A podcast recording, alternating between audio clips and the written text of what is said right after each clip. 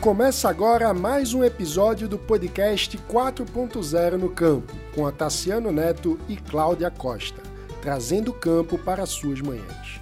O podcast é uma produção da Setorial Agro do Livres, o único movimento suprapartidário brasileiro que defende a liberdade por inteiro e para todos.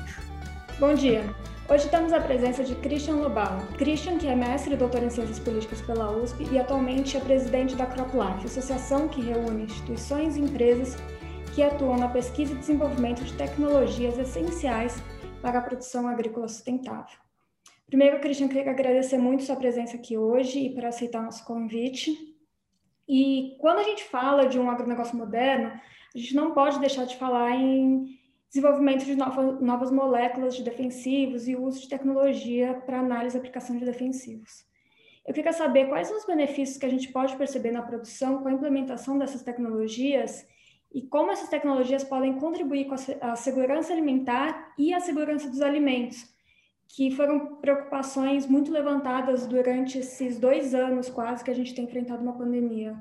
Bom, Cláudia, obrigado pelo convite, prazer estar aqui com você. Sua pergunta é uma pergunta daria para a gente falar uma hora com essa pergunta, porque é a pergunta que praticamente incorpora tudo o que a gente faz, né, e justifica todo esse universo industrial de tecnologia para a defesa vegetal que a gente representa na CropLife. É, o que dá para dizer, para começar, é o seguinte: toda essa revolução que foi feita na agricultura brasileira nos últimos 40 anos foi feita por, por várias razões, né, e com, vários são os atores e personagens e as, as causas dessa, dessa revolução positiva para a economia brasileira e para a sociedade brasileira. Sem dúvida nenhuma, um dos pilares desse, de sustentação desse processo é a tecnologia de defesa vegetal. É tudo que as nossas empresas aqui, a gente tem 48 associados, mas todo o universo de defesa vegetal que incorpora defensivos químicos, biodefensivos, sementes geneticamente modificadas e toda a, pesquisa de, em biotecnologia é uma das razões pelas quais a agricultura atingiu tal produtividade em praticamente todas as culturas. Quer dizer, o ataque competente às intempéries da natureza na agricultura tropical, insetos, fungos, é, ervas daninhas, por produtos que são tanto químicos quanto biológicos, quanto a engenharia genética que interfere na anatomia das plantas e das sementes, tudo isso é, praticamente revolucionou a produtividade. A gente produz muito mais alimento em menos terra e também, como consequência, você colocou bem, tem um efeito direto na sustentabilidade. Quando você não amplia as áreas de produção e ganha produtividade, você não ataca os biomas e mantém a natureza e, ao mesmo tempo, satisfaz as necessidades do mercado de alimentos. Então, a gente se vê, sem arrogância, como uma das principais áreas de insumos é, responsáveis pela, pelo ganho de produtividade do produtor, pelo aumento de margens do produtor e, como consequência, a viabilização de uma agricultura agrícola, é, tropical. Né? É, assim, é, é muito investimento em pesquisa, muito produto específico, cada vez mais eficiente, menos tóxico, que vai direto ao alvo e que, entre outras coisas, assim, só para dar um último exemplo, possibilitou, por exemplo, sei lá, o glifosato, que é um, um herbicida que tem mais de 60 anos no, campo, ele possibilitou o plantio direto, tá certo? À medida que você vai dessecando as plantas daninhas e, e aquela matéria orgânica fica acumulada no solo e você pode plantar direto sobre aquela massa orgânica, é um benefício de captação de carbono e de produção que foi justamente a defesa vegetal que, que possibilitou, contribuiu para isso. Então, tem muitas coisas positivas que foram feitas nessa área e o resultado é isso. Os atores fundamentais do desenvolvimento da agricultura são os, eh, os insumos de defesa vegetal e tecnologia vegetal que a gente representa.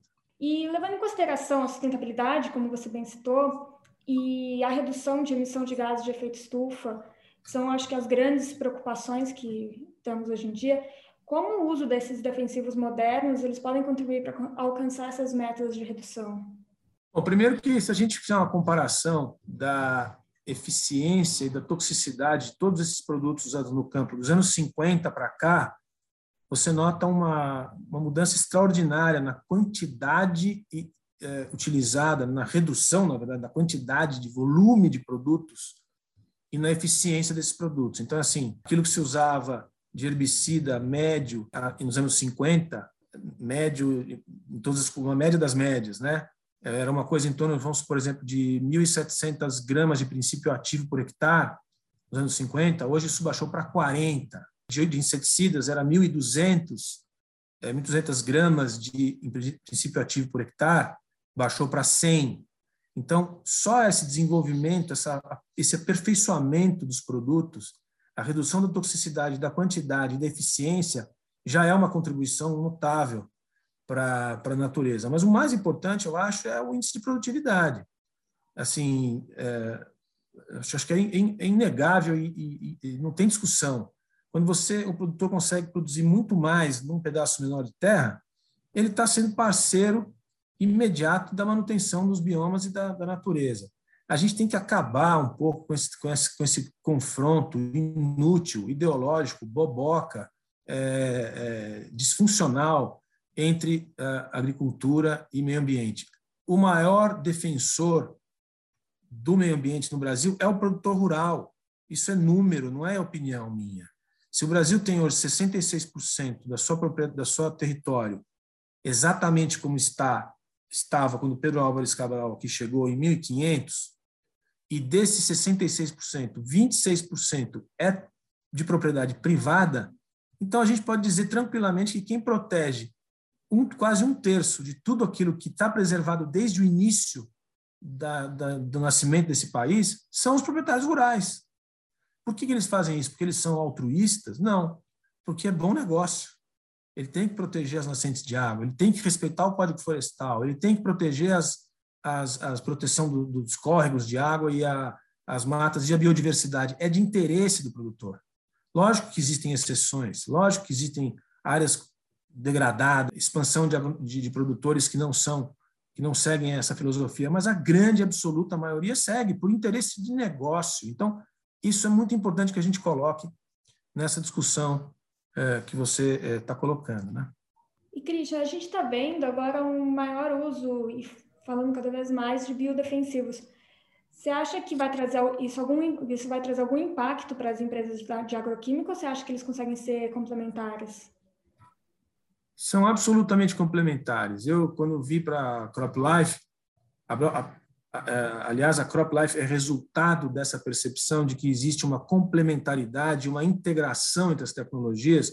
O produtor rural tem à sua disposição sementes geneticamente modificadas, com biodefensivos, com defensivos, para determinadas culturas, em diferentes regiões.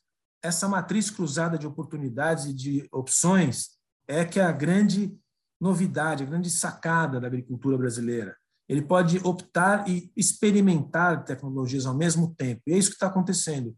Os biodefensivos são hoje auxiliares, em alguns casos, algumas vezes são o produto principal, crescem a 15% ao ano no mundo inteiro, em média. No Brasil, cresce uh, em média 30% ao ano, mesmo no ano de pandemia, cresceu 30% o mercado, e tem empresa que cresceu 50%.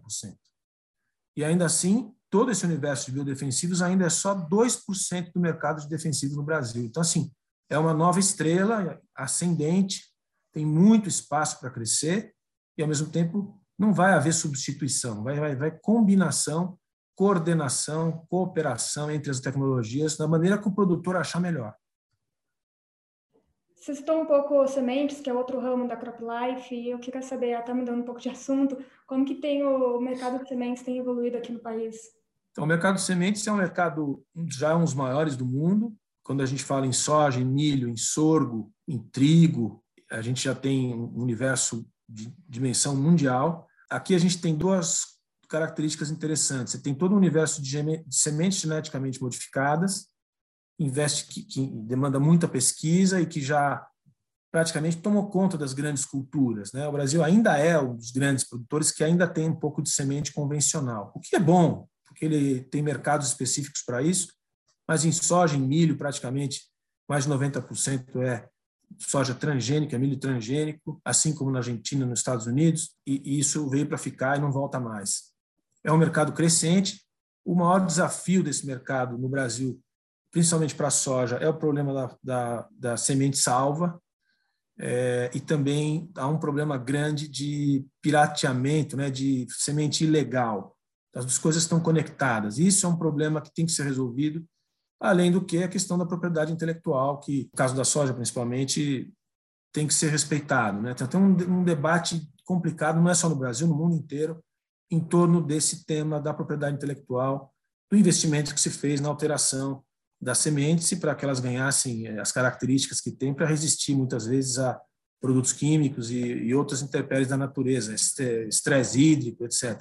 É uma nova fronteira, eu acho uma das maravilhas da ciência contemporânea. A edição gênica é uma das coisas muito interessantes que se faz hoje. Você nem precisa mais trazer a proteína de um outro animal, de uma bactéria, para colocar na planta, você já faz a edição na própria planta. Então, vários desses mecanismos já estão sendo desenvolvidos e eu acho que é uma coisa maravilhosa. E o Brasil está, embora não tenha é, empresas brasileiras, vamos dizer assim, específicas para tratar desse tema e desenvolver, é, o Brasil já é um dos mercados experimentais mais importantes do mundo e, e é uma das, das divisões da nossa atividade aqui é, que tem muito um futuro muito promissor. Deixa eu conversar com você, papo bom, assim, terminar rápido. Eu queria agradecer é. a presença. E, bom, e eu conversar com você sempre desmistificar, desmistificar alguns assuntos e saber que o uso de defensivos hoje está muito ligado à sustentabilidade e, na verdade, é só o implemento de tecnologia para aumento de produção é, aqui no nosso país. Eu quero agradecer muito a tua presença. A gente fica à disposição se quiser voltar uma próxima vez. Obrigada. Obrigado você. Sempre que você quiser, estamos junto. Se a Crop Life puder ser útil para esse processo de desmistificação, conte conosco. Você acabou de ouvir um episódio do podcast 4.0 no Campo, com Otaciano Neto e Cláudia Costa. O agronegócio é responsável por quase 25% do PIB do Brasil, movimenta outros setores da economia e contribui de forma estratégica com as exportações brasileiras. O podcast surgiu com o propósito de comunicar à sociedade, sobretudo urbana, as novas tecnologias, os cuidados ambientais e todo o impacto positivo do nosso agro.